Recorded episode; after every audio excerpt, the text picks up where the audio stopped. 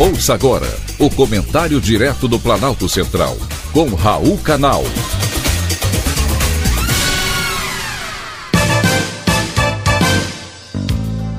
Queridos ouvintes e atentos escutantes, assunto de hoje: desequilíbrio eleitoral.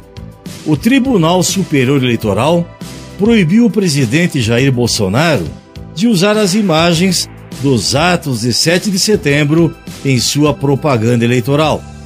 Determinou ainda que a empresa Brasil Comunicação, EBC, retire do canal da TV Brasil, no YouTube, os vídeos com os atos do presidente. Alegam que o uso de imagens da celebração oficial na propaganda eleitoral fere a isonomia, pois explora a atuação do chefe de Estado em ocasião inacessível a qualquer outro dos demais competidores. Fecha aspas. Se o Tribunal Superior Eleitoral vê nesses atos um desequilíbrio, ele já existe há muito tempo em desfavor do atual presidente por parte da grande mídia.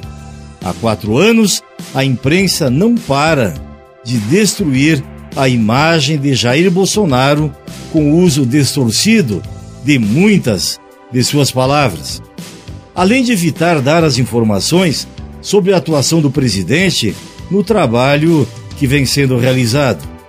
Eu vi dois atos distintos no dia 7 de setembro deste ano. A comemoração dos 200 anos de independência do Brasil e depois a manifestação política, após o desfile em Brasília e também no Rio de Janeiro. Porém, era certo que a oposição tentaria mais uma vez tirar o presidente da disputa eleitoral. Lula alega abuso de poder político e econômico e uso indevido dos meios de comunicação para solicitar a ineligibilidade de Bolsonaro. Porém, ignora a própria ineligibilidade esquecida providencialmente pelo Supremo Tribunal Federal para que ele concorra às eleições, mesmo após ser condenado e preso por corrupção. O pedido, de autoria da campanha de Lula, solicita ainda a quebra de sigilo telefônico, bancário e de mensagens dos apoiadores do presidente que atuaram na organização dos atos de 7 de setembro.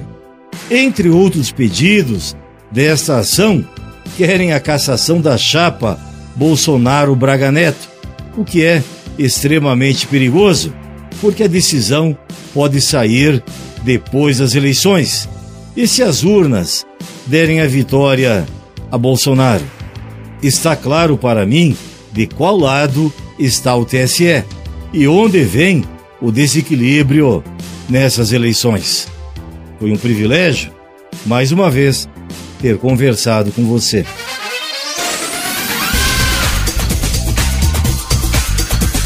Acabamos de apresentar o Comentário Direto do Planalto Central, com Raul Canal.